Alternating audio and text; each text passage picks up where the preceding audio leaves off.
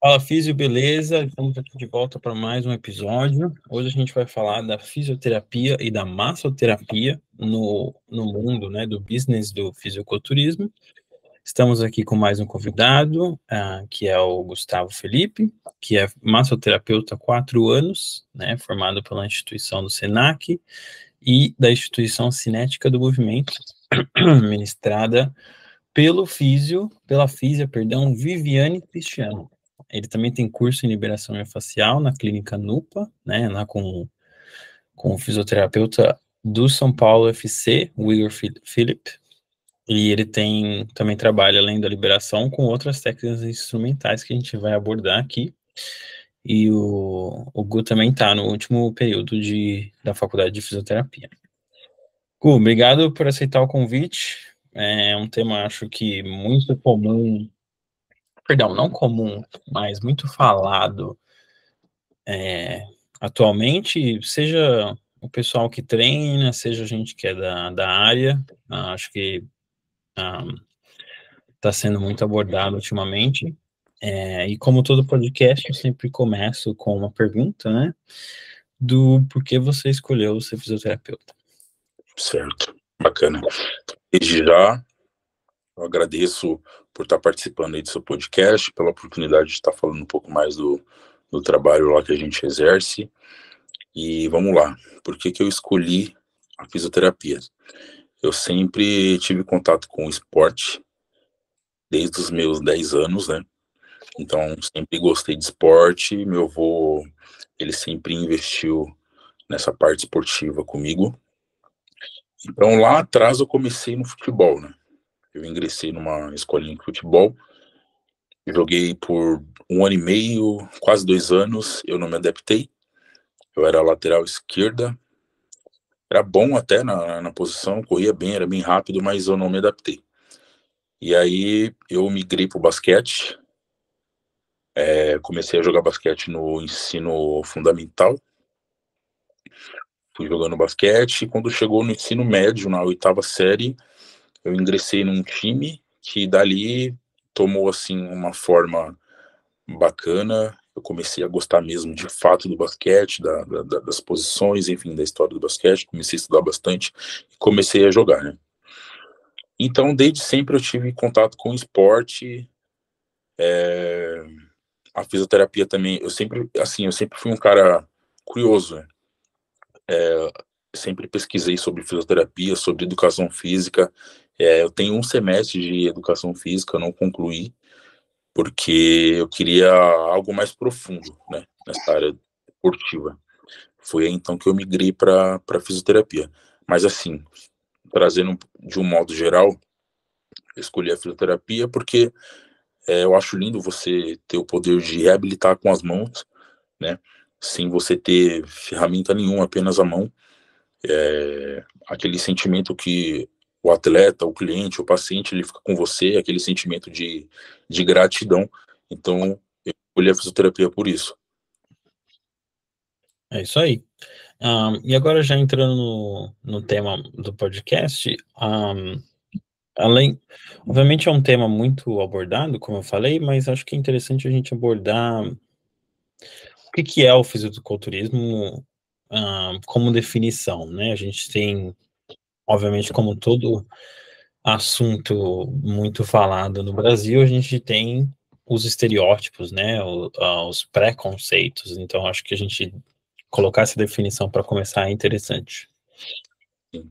Então, o fisiculturismo, ele, ele vem tomando forma e força no Brasil, tem mais ou menos uns de uns 5 a 6 anos para cá, que criou, que deu esse boom né, no Brasil que uhum. começou a surgir é, bastante atleta com bastante potencial. Né? O fisiculturismo ele é um esporte norte-americano, né? É um, a fama dele vem da, dessa parte dos Estados Unidos, né? Da, da, da América do Norte. Ele é um esporte fortíssimo aí há anos e anos. Né? A gente tem todos os atletas principais de, desse esporte, a maioria são norte-americanos. Então ele é um esporte fortíssimo que veio né, do, dos Estados Unidos e tomou força no Brasil de, de cinco anos para cá. tem tomado mais força, ele tem crescido cada vez mais, mas é como você falou, né? Tem os estereótipos, tem toda a parte da, dos haters, né? Uhum. É um esporte, assim, a gente poderia dizer que ele é polêmico, né? Sim. É um esporte bem polêmico. Mas o fisiculturismo é, é, é um esporte onde o atleta ele se prepara, ele fica vários meses ali de preparação, é, na parte de dieta, na parte de treino, na parte psicológica, enfim. É envolvido toda uma equipe multiprofissional atrás disso. E esse atleta, ele é um atleta de alto nível, né? Ele disputa com atletas de altíssimo nível de vários países. Então, assim, é um esporte de altíssimo nível, é até bom fixar isso, né? É um esporte onde o atleta, ele, a maior ferramenta dele é o corpo. Né? Então, tem, você tem várias categorias no fisiculturismo, você tem a Men's Physique, você tem a Classic Physique, você tem a Bodybuilder, você tem a 212. Então, cada categoria, ela traz a sua particularidade. Por exemplo, a categoria Men's Physique é uma categoria é, onde é separada por altura, por idade, pode ser separada por peso também. É, a Men's Physique é aquela categoria que os atletas ficam de short, não sei, não sei se você já viu aquele short meio surfista, e eles ficam, é, é avaliado, né, é um, é um, esporte onde tem jurados, né, tem uma bancada de jurado que vai avaliar qual físico se encaixa melhor naquela, naquela posição, qual físico está mais, é, como eu posso dizer, melhor. Então, o Men's Physique ele é avaliado do tronco para cima. É, eu vou explicar um pouco mais para frente como que funciona essa avaliação. Você tem a Men's Physique, você tem a Classic Physique, que é onde os atletas ficam de sunga. Aí na, na, Classic, na Classic, Classic Physique, o atleta ele já é avaliado ah, os membros inferiores, já é avaliado a parte do tronco, já é avaliado a parte dos braços, enfim. Cada, cada categoria, a, a bancada de jurados é, avalia ali as suas características, né? Mas uhum. assim, Fernando, uh, o fisiculturismo ele tem diversas categorias. É, tá vindo categorias aí até com pessoas com deficiência, né, cadeirantes. É, é bem inclusivo esse esporte né, em si. E é assim, é bem bacana, é bem interessante. É um esporte bem amplo, assim, é bem é, é gigante. Uhum. E aí, ah, voltando nessa questão de história, como você entrou nesse mundo? Certo, vamos lá. Então, vou falar um pouquinho da minha história, né? Eu me formei em massoterapia é, no final de 2019 para 2020, né? Eu não comecei a atender de cara quando eu saí da formação lá na, no, no Senac. Eu demorei um pouquinho ainda para começar a atender. Depois eu fiz a, esse curso de liberação miofascial na Cinetic Edu com a Viviane. A Viviane é uma fisioterapeuta excepcional ela é a ex-fisioterapeuta da equipe feminina de, de vôlei da seleção brasileira. É uma, é uma fisio, assim, excepcional. E foi lá que eu peguei mão nessa parte de liberação miofascial no meio esportivo. Né? Então, é, eu conheci vários profissionais da, da, da, área da fisioterapia, na toda a questão do network que você vem fazendo. E aí, em 2021, eu conheci uma física, ela chama Renata, a Renata Garcia, inclusive quero uma, mandar um abraço para ela. Ela é uma, fisi, é uma fisioterapeuta que aqui em São Paulo ela é fortíssima nessa área do fisiculturismo. Conheci ela, a gente conversou ali um pouco, ela já acompanhava o meu trabalho, ela já me seguia no Instagram, eu já segui ela no Instagram também, ela acompanhava o meu trabalho, e ela me fez um convite de participar da equipe dela. É, ela tem uma equipe que a gente participa de campeonato de fisiculturismo na Federação SPFF, que é a Federação de Fisiculturismo de São Paulo, né? Então ela me chamou, ela me fez o convite de eu, de eu conhecer. Eu falei para ela que eu não conhecia nada, não tinha experiência com fisiculturismo. Ela falou: Meu, pode ficar tranquilo. Lá a gente passa todos os parâmetros para vocês, as técnicas que a gente utiliza. Tem que ser assim, um, totalmente padronizado, né? Não pode ser do padrão. É, uhum. Tipo assim, profissional X não pode chegar lá e fazer a liberação da forma que ele trabalha fora. Tem que ser totalmente padronizado. Então eu fui, o meu primeiro campeonato foi em 2022, que foi numa feira de fisiculturismo que teve na Expo Center Norte, que foi a Brasil Trade Fitness Fair. Uhum. Até peguei a camiseta aqui, não sei se vai dar para ver direito. Hum. Essa camiseta aqui, ela tem um valor bem, bem legal para mim. Aqui tá, é, tá escrito staff da BTFF, né? Que era o, lugar que a gente faz as atividades. E aqui tem a, a informação, né? 2022. Então essa camiseta ela tem um valor bem importante para mim. É uma camiseta até que quando eu tiver ali o meu consultório, enfim, minha clínica, meu espaço, eu quero enquadrar e colocar lá, porque é uma história, né? Foi o primeiro campeonato grande de fisiculturismo que eu participei com a liberação miofascial. Uhum. Então ali eu tive contato, Fernando, é, com o fisiculturismo a primeira vez. Assim, foi um mundo que eu não conhecia. Eu tive contato também com a fisioterapia dentro do fisiculturismo, eu, eu pude ver ali a, ela trabalhando como fisioterapeuta, as técnicas, enfim, é, todos os jeitos ali, as artimanhas, eu, eu, eu, consegui ver a fisioterapia e consegui também enxergar o quão a fisioterapia é grande, né? Com o mercado da fisioterapia é grande. Então, em 2022 eu comecei a trabalhar na equipe dela, foi bem bacana, aprendi todas as técnicas, aprendi a trabalhar com esse público do fisiculturismo. É bem importante. É, cada atleta tem a sua particularidade, cada atleta tem a sua categoria. Você tem que saber o que é cobrado em cada categoria, quais as poses, quais os grupos musculares que tem que sobressair. Você aprende assim 100% e é, e é, e é bem bacana assim. E aí? é bem legal. E aí, falando um pouquinho da competição, a gente já aborda um pouquinho mais sobre o que o, o tema do podcast, né? E a minha pergunta é entender, a minha pergunta vem com o objetivo de entender qual que seria o papel, no primeiro momento, do massoterapeuta nesse, nessa competição, se pode acontecer antes, durante, depois, entre, é, e também do físio, né? Certo. Então a gente lá, a, e dela, o nome, né? A gente chama de equipe recovery. É, tem quatro participantes fora ela. Então tem, às vezes tem mais fisioterapeuta. É, tem ela e tem outro fisioterapeuta, o Fábio. Um abraço para ele também. E aí o resto é tudo massoterapeuta. Então como é que funciona? A nós como massoterapeutas, a gente aborda somente a liberação miofascial liberação miofascial, ajuste de pose, e ela como físio, ela faz toda a parte preventiva, é, os atletas todos conhecem ela, todos, a maioria, assim, a grande maioria, acho que 90% passam com ela é, antes do, dos campeonatos, né? Então, os atletas vêm toda, com toda a preparação preventiva, com todo um recovery preventivo, fazendo todo o trabalho da fisioterapia, só que lá, no dia do, do evento, como que funciona? A gente atende no backstage, o backstage é a parte onde os atletas fazem a alimentação, faz a parte da pintura, faz a parte da pesagem, né? Então, geralmente é assim, a, a estrutura lá.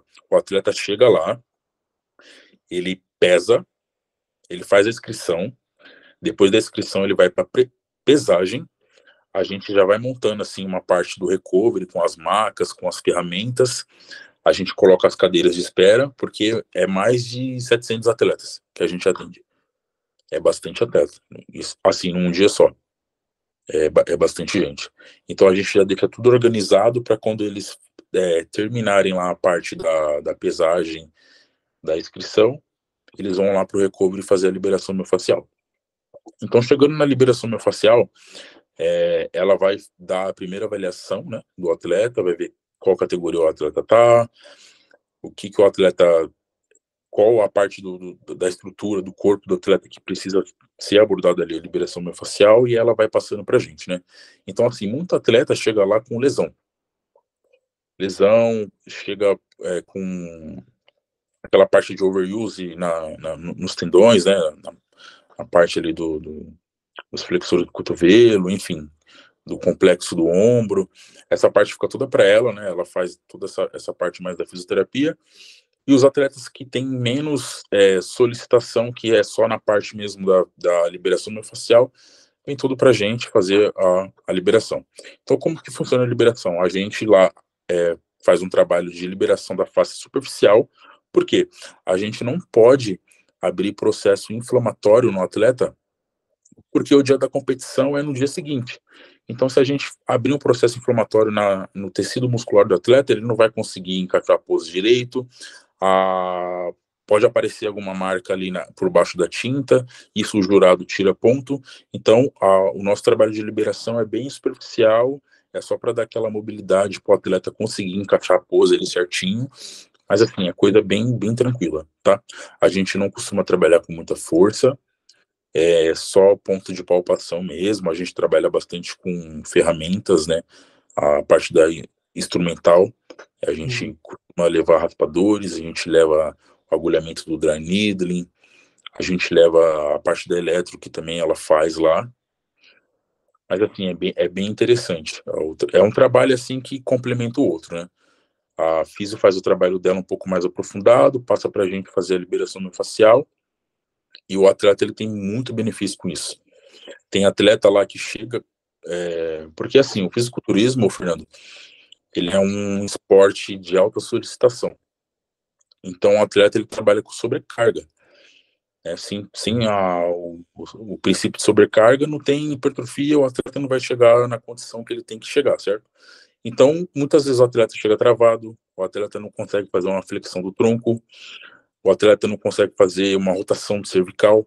Então, tudo isso na liberação a gente consegue resolver e o atleta consegue competir ali 100% no, no, dia seguinte. Então, assim, é bem interessante. É, a direção do evento reconhece o nosso trabalho, eles anunciam lá no microfone, ó, a equipe Recovery está aí fazendo a parte do, da, da, liberação, da fisioterapia no nosso, nos nossos atletas. Então, assim, é bem reconhecido o nosso trabalho lá. É bem importante. Que bom. É, e aí, falando um pouquinho sobre o físio, um, eu vejo, e até mesmo na massoterapia, eu vejo que é um trabalho muito de. Um, que você tem que usar muito raciocínio clínico, porque você nunca sabe. Obviamente, tem aqueles padrões, né? O cara que tem um pouquinho mais disso, um pouquinho daquilo, que as as, os acometimentos que são mais frequentes, mas você tem que. É uma coisa que, querendo ou não, você aprende na prática.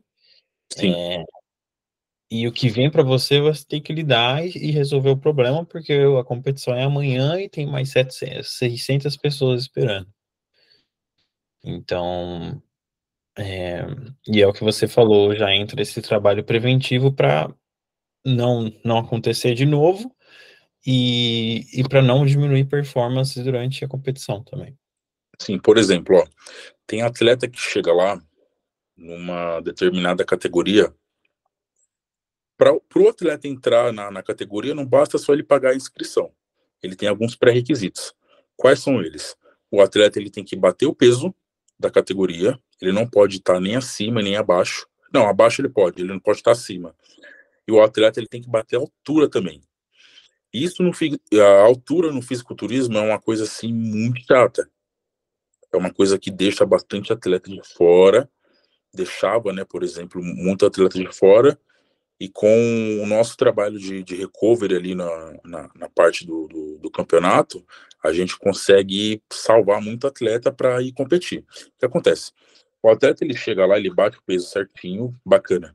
Só que chega na parte da altura, o atleta ele tá mais baixo do que ele tem que estar. E assim, é treino de hipertrofia. O atleta ele vai chegar lá todo encurtado. Então ele não vai bater altura. Uhum. E aí ele mede, remede, não bate altura, e se não bater altura, o árbitro não libera ele para competir. E aí o que a gente fez? A gente pensou numa estratégia para a gente poder ajudar esses atletas. E aí os atletas que não batem a altura, o que a gente faz? A gente separa eles e vai atendendo um por um a gente refaz a liberação miofascial de uma outra forma e a gente adiciona tração. Tração. Aí, assim, são quatro profissionais para fazer a tração em um atleta só. É assim, é bem, é bem pesado, assim, é um trabalho bem pesado, é bem cansativo, mas a gente consegue fazer com que o atleta vá competir. É, por exemplo, teve um atleta lá que ele era é, ele não sei se era Classic, Classic Physique ou se ele era bodybuilder. Eu não lembro qual categoria. mas era um atleta assim muito denso de musculatura, muito denso mesmo de musculatura, e ele não tinha batido o, a altura certa. Então a gente fez um trabalho de tração. Nesse trabalho de tração a gente gosta de trabalhar com a bola suíça, a gente traciona mesmo ali a, a parte da, da, região cervical, enfim, paravertebral. E nessa, nessa parte de tração, a gente gosta de colocar o dranismo, que é o agulhamento seco. Como, que, como a gente não pode aprofundar tanto a liberação, para não abrir o processo inflamatório, a gente vem com a Nidle para ir soltando a musculatura. E aí, a gente, depois de muito trabalho, de muito esforço, a gente consegue é, fazer com que o atleta bata lá os, os, milímetros, né? O atleta chega lá faltando, sei lá, 2, 3 milímetros para bater a categoria. A gente traciona, traciona, traciona, traciona, faz todo o trabalho, ah, tá faltando um milímetro ainda, entendeu? Aí a gente vai, traciona de novo, faz o ele faz o agulhamento, e aí o atleta não bate, a gente volta, faz até bater.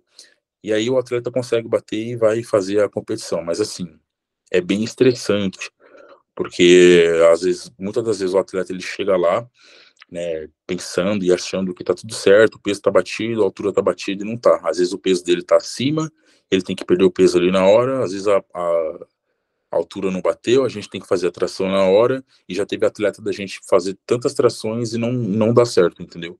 Então, assim, é um esporte bem desafiador para o atleta, é um esporte bem estressante, e a nossa equipe Recovery, ela visa não só trabalhar com o atleta nessa parte estrutural, mas trabalhar também com ele numa parte mais, numa parte mais da emotiva, né? Já trazendo para o modelo biopsicossocial o atleta é, ele tem que fazer refeições é, restritíssimas, é, por exemplo, cortar água, cortar sódio, isso estressa o nível de cortisol, joga lá para cima. O atleta ele chega lá muitas das vezes com o cortisol altíssimo, sem querer falar com ninguém. E aí a gente faz todo o trabalho de liberação e vem conversando com o atleta, fazendo toda aquela parte é, multidisciplinar, fazendo toda a parte da, da, da psicologia também, conversando com o atleta, tranquilizando, para que dê certo. Para quem estiver assistindo aí no YouTube ou tiver a opção de mudar do Spotify para o YouTube, a gente está colocando aí uns vídeos do Gu em competição, é, aplicando a, é, uma técnica de agulhamento a seco e e a gente vai colocar mais dois vídeos que ele vai falar em cima para a gente entender um pouquinho mais na realidade como que isso acontece. Bacana. Ó, esse vídeo que está passando, eu estava fazendo a técnica de agulhamento a seco num atleta na região do trapézio. Esse atleta, se não me engano, ele foi um atleta que não bateu altura. Então a gente vem fazendo todo o trabalho de, de soltura ali do trapézio, da, da parte dos paravertebrais ali superiores do, do, do tronco, para depois a gente fazer a tração para o atleta tentar bater o peso de novo, bater a altura de novo. Assim, cara, muitas das vezes dá certo, mas tem atleta que a gente não consegue, e o atleta infelizmente não consegue competir. Sim. Mas assim, é bem interessante. E os atletas gostam demais. Ah, é uma, é, eu gosto da liberação porque é uma coisa que vem resultado na hora, entendeu? Sim. Esse outro vídeo, o que, que acontece? A gente faz todo o trabalho de liberação. Depois que a gente libera todo o quadrante muscular do atleta, a gente vai para a parte da avaliação da pose. Então a gente pede para o atleta fazer as poses que é da categoria dele, para a gente ver se está tudo certinho, se o músculo está totalmente solto. E a gente também faz um trabalho que é de aprofundamento de corte. É, independente da categoria do atleta, é cobrado esse aprofundamento de corte dos vastos, enfim, da parte da, da do latíssimo do dorso, tem que estar tá muito bem desenhado, muito bem aprofundado os cortes, e tem atleta que não que chega lá que não está tão aprofundado assim. E a gente na parte da liberação com alguns instrumentos ali, mioblaster, enfim, a gente vai aprofundando, a gente manda ele fazer ali as poses que é da categoria dele, a gente vem acertando bem bacana. É, eu acho que relacionando com o que você falou do, um, do desse de quão estressante, de quão é, ansioso um atleta pode ficar, a gente ainda você abordou muito bem essa parte do biopsicossocial. Sim. E acho nesse, nesse vídeo que está passando aqui, o, o, consegue falar um pouquinho mais da ação da aromaterapia ah, aí dos óleos essenciais tem nessa, nessa parte. Então, a, o óleo essencial, eu a, a gente começou a trabalhar com ele faz pouco tempo. Na verdade, eu comecei a trabalhar com ele no último evento que eu fui. Não, minto, no penúltimo evento que eu fui. O que acontece? Igual eu falei, o atleta ele chega lá com cortisol, o nível de cortisol altíssimo, né? É, fora a dieta restritiva, o atleta ele faz uso ali de alguns medicamentos é, ergogênicos, né? E esses medicamentos eles mexem com a estrutura hormonal desse atleta, com que faz que esse, é, o atleta ele é, fique estressado, fique sem paciência, enfim, é bem, é bem assim estressante para não só para o atleta, mas para a família que está ali perto, enfim.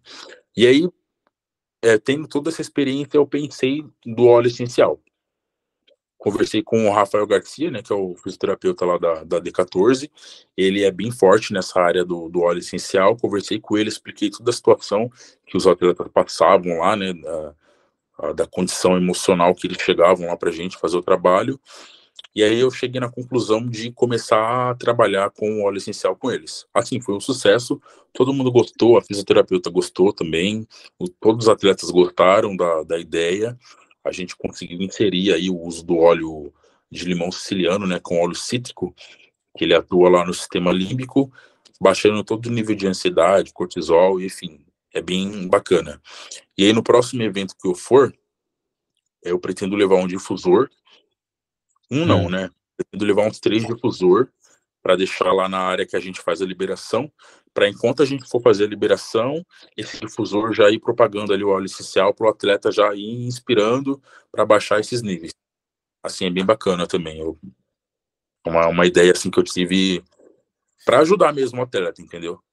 É, como eu comento na, na legenda desse vídeo aí, a, nós como equipe recovery, a gente não pode olhar em ajudar só a parte estrutural do atleta. A gente tem que ter um olhar multiprofissional.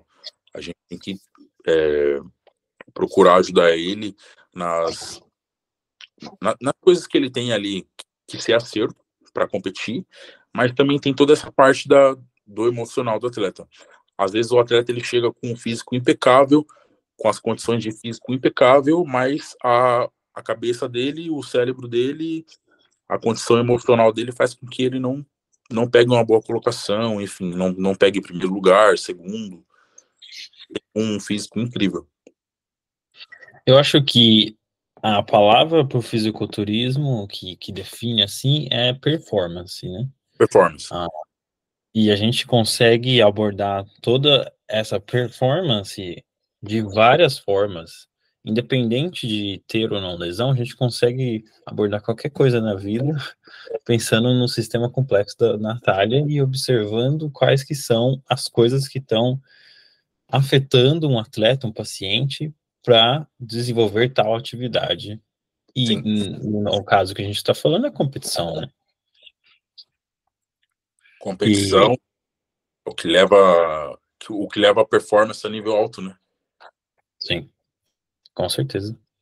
É, eu acho que além um, do físico, do massoterapeuta, é importante também é, é um trabalho, obviamente, muito, muito profissional, e é importante ter uma comunicação é, presente, aberta, com também o educador físico, né, o personal trainer desse atleta também, né?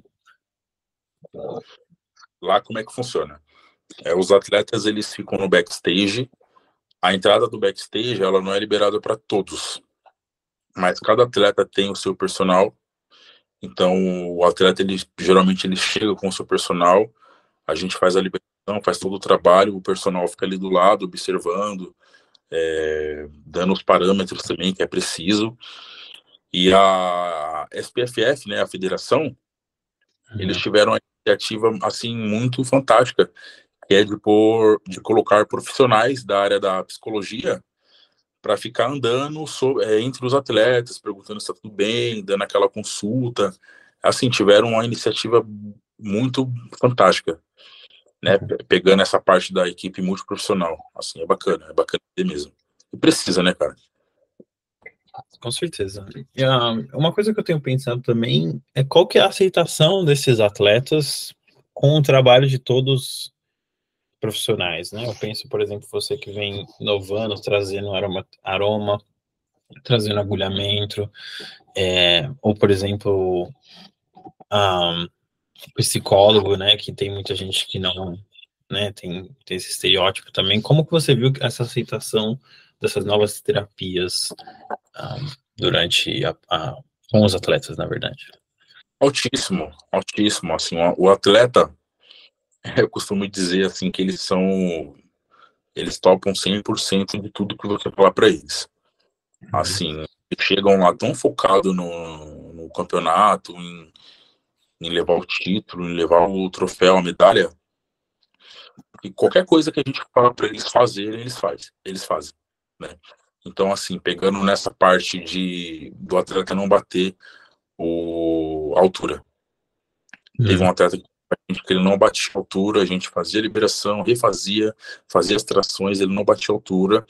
Eu puxei ele de canto, conversei com ele, falei, ó, vamos fazer o seguinte. É, você tem até às sete horas para bater altura. Se não me engano, era três da tarde ainda. Eu falei para o atleta, tinha um setor de academia que a federação eles montam, né?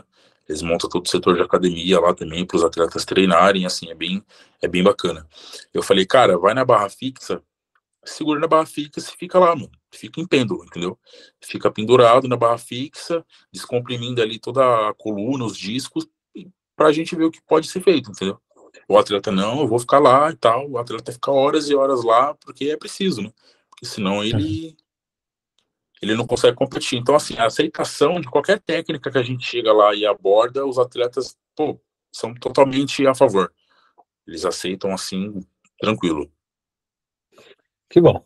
Um, acho que quando eles vejam, é, a gente tenta transmitir que pode ajudar num objetivo final, fica difícil negar, né?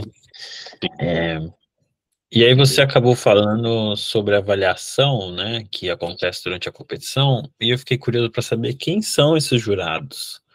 Ah, se são ex-atletas, se são professor de anatomia, ah, o que seja. Sim, bacana. Então, os jurados, muitos deles são ex-atletas, uhum. muitos deles profissionais da educação física, e tem alguns jurados que são a nível internacional. Então, assim, fora do país, por exemplo, aí nos Estados Unidos, você tem alguns campeonatos que é da Federação NPC, você tem campeonatos do Mr. Olímpia, que é o mais famoso, é o campeonato de fisiculturismo mais famoso do mundo. E você tem alguns árbitros que vêm desses campeonatos para fazer o julgamento no, no SPFF. Então, assim, muitos deles são ex-atletas, são profissionais de educação física, é, são é, árbitros jurados de outros campeonatos, de outras federações. É, mas basicamente isso, assim, não tem. A maioria dos, do, do, dos, dos árbitros lá e jurados é, é tudo do, do vínculo esportivo mesmo, do fisiculturismo. Sim, faz tá sentido. tudo Um, e aí, a gente acabou comentando sobre a atuação do físio, né? Um, acredito que antes da competição, né? Um dia antes. Um, qual que. E aí eu quero mudar para atuações durante as competições e abordar qualquer tipo de urgência ou até mesmo emergência que pode acontecer durante a competição. Né? Por exemplo, tô lembrando agora de uma série que eu assisti que, por exemplo, o cara estava tava, era uma competição que ele estava fazendo e ele acabou travando na posição né, que ele estava fazendo. Ah, eu acredito que tinha alguma questão metabólica, né, ou de alguma coisa que ele tomou e tal, né? Não sei se chegou a acontecer alguma coisa assim, mas fiquei curioso. Cara, o que acontece lá durante a competição é muita cãibra. Porque ah. assim, ele tem que armar uma pose, já já eu vou comentar das poses que tem em cada categoria.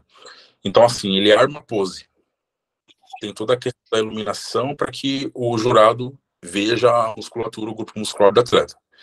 Só que até o jurado fazer análise para trocar de pose, isso daí demora alguns minutos, alguns instantes.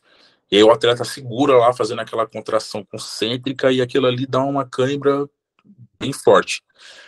E aí, quando termina a competição, geralmente os atletas eles dobram. Então, assim, ele subiu para competir numa categoria, ele sobe e compete numa outra categoria.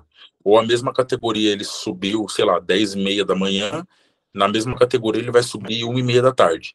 Então, nesse intervalo de tempo, o atleta ele chega lá com cãibra, é o que acontece muito, que, assim, na minha prática é o que eu sempre vejo. Aí a gente tem que fazer ali um trabalho de liberação é, de palpação, porque assim, o atleta ele já está com a tintura no corpo. Se a gente fizer uma técnica de deslizamento, vai tirar toda a tinta, enfim, o atleta vai perder ponto, não, não, vai, não vai ficar uma, uma, coisa legal. Então a gente Sim. tem uma cesta de fazer as coisas ali conforme dá, né? De usar a ferramenta conforme o, o, que, o que, dá ali na, na hora.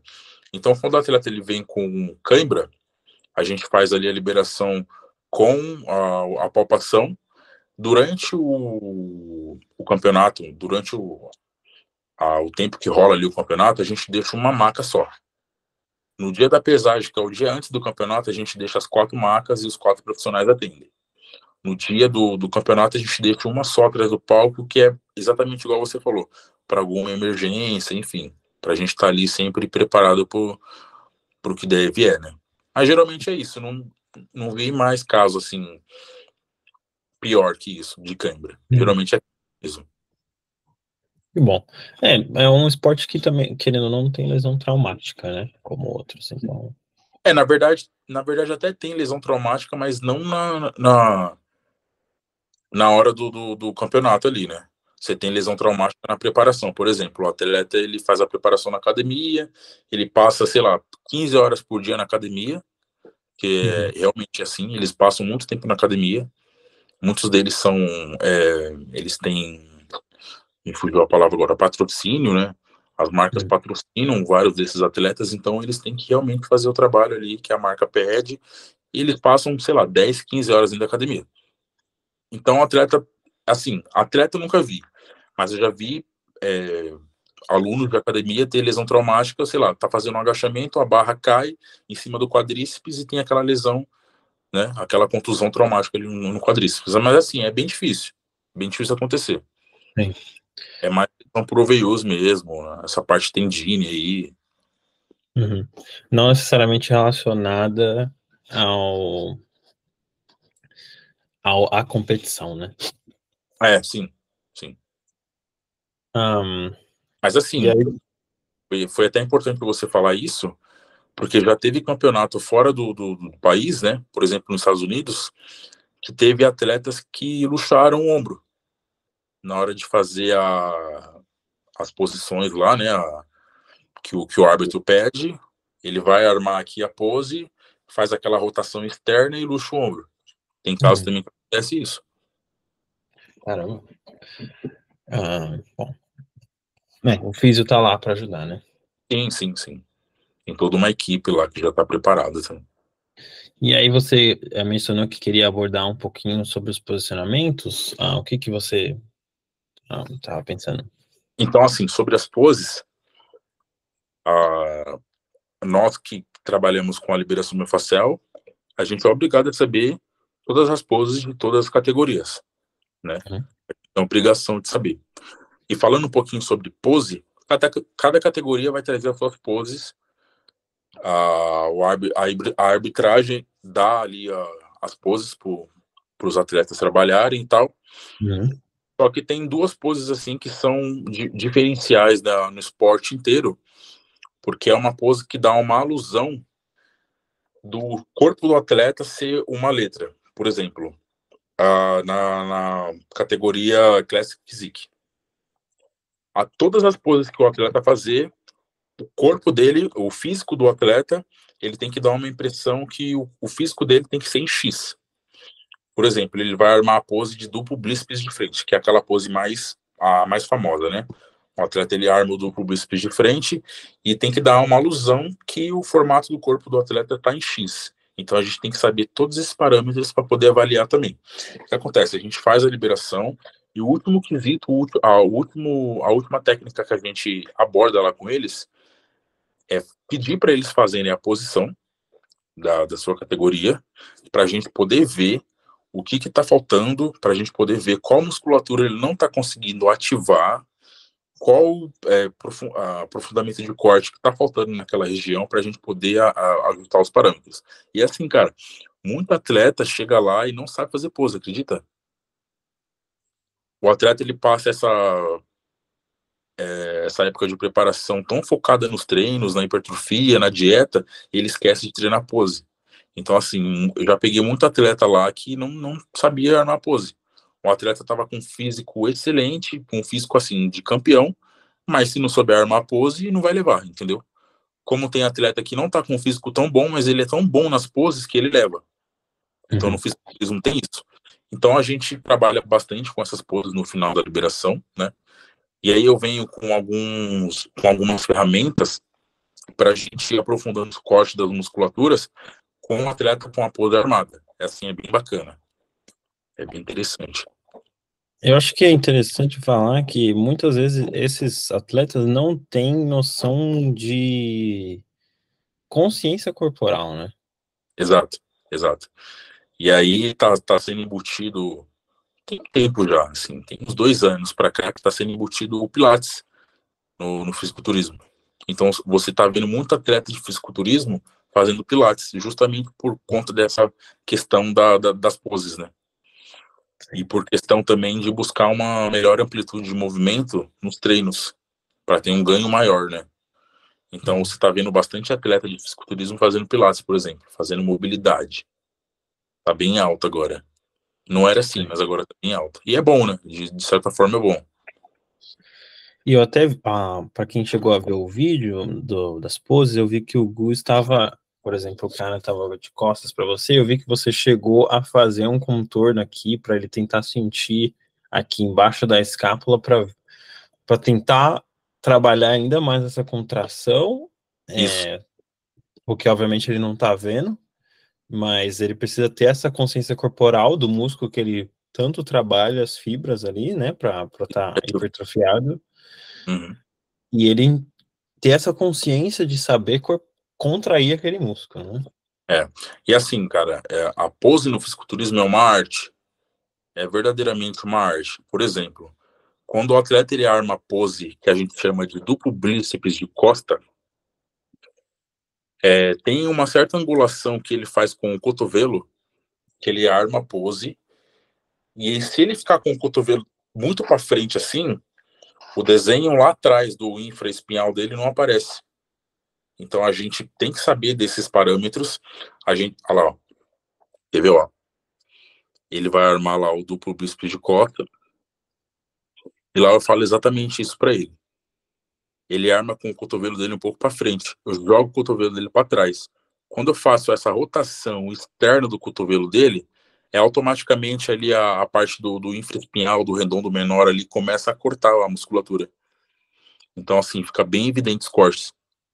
Então, por isso que a gente fala que a, essa parte de, de pose é uma arte. Uhum. Mas é, é, assim, é bem interessante. Também ali na parte da, da coxa ali do, do, do posterior de coxa, tem alguns parâmetros que a gente pede para o atleta, que é flexionar um pouquinho mais o joelho para poder cortar o bíceps femoral do atleta. Se ele fizer essa pose de lateral, ele não flexionar tanto o joelho, o bíceps femoral dele na parte lateral da coxa não corta tanto. E aí já perde ponto. Então tem uns parâmetros assim de pose que a gente tem que saber para passar pro, para os atletas, é bem importante. Então, assim, não é só liberação miofascial, tem toda essa parte de pose, de angulação da articulação, tudo isso. Uhum. É um grande diferencial seu que você é massoterapeuta e tem um conhecimento uh, de anatomia, de biomecânica para saber passar essa, esse a mais para os atletas. Né? Exatamente. Você chegou a fazer competição com feminino? Feminino, é, elas fazem competição também, assim, tudo no mesmo dia. Mas, assim, a, a abordagem feminina é diferente da masculina. Então, nessa parte da, da liberação miofascial, a gente, eu, por exemplo, eu trabalho só na parte diafragmática das atletas femininas e o resto da musculatura eu passo para físio. Aí ela faz o aprofundamento de corte da região da, das coxas, né, da, da, da, parte dos membros inferiores. Aí fica tudo com, com a físio mesmo, assim, mas é, é totalmente diferente. Uhum. E falando do público feminino, eu percebi já lá na, nos campeonatos, essa questão hormonal das mulheres ataca muito mais. Então, assim, as mulheres elas chegam lá muito mais estressadas, ao meu ver, tem muita mulher que chega muito mais estressada, muito mais ansiosa, muito mais nervosa. Então essa parte hormonal da mulher, né, essa parte fisiológica, ataca muito mais. Certo. Haja aromaterapia. Sim. Bastante óleo essencial lá para acalmar o, o nervo lá da, da galera. Um, eu acho que que, né, entrando nesse meio do, do, da fisio, do fisiculturismo, né, você já estando trabalhando lá há um tempo, quais que você vê para o futuro do, desse esporte? Cara, é um esporte que cresceu demais, assim, de, do, de três anos para cá, é porque, assim, explodiu muito atleta brasileiro bom. Você, antigamente, no, vamos supor, no Mister Olímpia, nos Estados Unidos, você não via brasileiro lá. Agora você vê sete, oito brasileiros. Então, assim, tá crescendo demais esse esporte no, no nosso país. E, assim, o, o futuro vai ser esplêndido pro, pro fisiculturismo. Tanto na parte do atleta, tanto na parte dos treinos, tanto na parte dos profissionais que trabalham lá, fisioterapeutas, educadores físicos. Uhum. Ah, assim, a gente vai ter materiais para trabalhar muito bom, assim. Eu vejo um futuro para o fisiculturismo muito, muito, muito bacana bem interessante, assim. É um esporte que cresce cada, cada ano que passa, né? Sim. Quem que não gosta de fazer uma academia hoje em dia? Exato. Fora, é. acho que vencendo os estereótipos, né? Acho que acredito que com o então, passar, então, né, passar dos anos isso vai melhorar. A gente pode trabalhar para ser um esporte ainda mais inclusivo e que mais pessoas podam, possam praticá-lo, né? Sim. É, eu acho legal também, eu te deixo esse espaço para deixar um recado para o pessoal físio ou maço que um, tem vontade de trabalhar nesse, nesse, nesse meio. Olha, o recado que eu deixo para a galera que gosta dessa parte de terapia manual, no esporte, no fisiculturismo, investe. Se você gosta, vai atrás.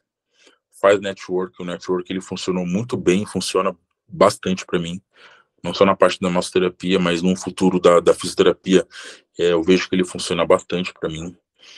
E assim, a anatomia tem que estar tá debaixo da língua.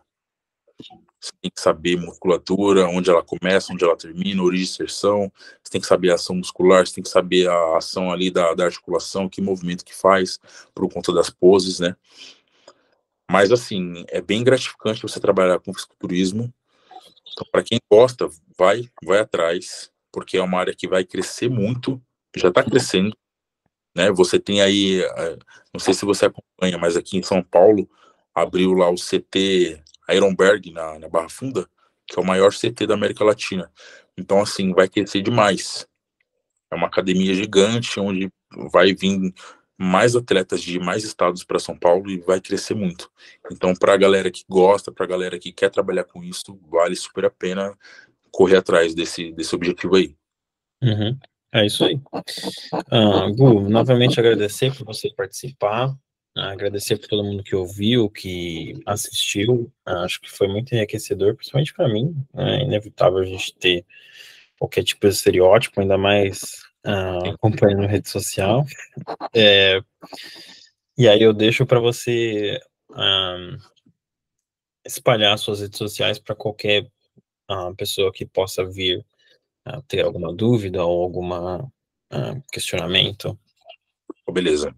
Então eu vou passar aqui meu Instagram. Lá na, na minha página eu costumo é, colocar vídeos dos atletas que eu atendo, né? Eu não atendo só atleta de fisiculturismo, é bom deixar, é, deixar claro, né? É importante. Atendo atleta de basquete também, eu atendo pessoas que não são atletas também. Então, assim, eu não trabalho só com o público do fisiculturismo. Mas Quem quiser me seguir lá, meu Instagram é @ghperfil, bem facinho. ghperfil.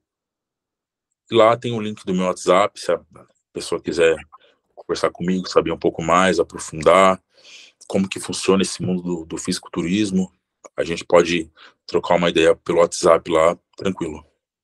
Isso aí. Tá ótimo. Uh, novamente, obrigado, pessoal que, que escutou. Uh, muito obrigado, Gui, e até o próximo episódio. Valeu, tamo junto. Forte abraço aí.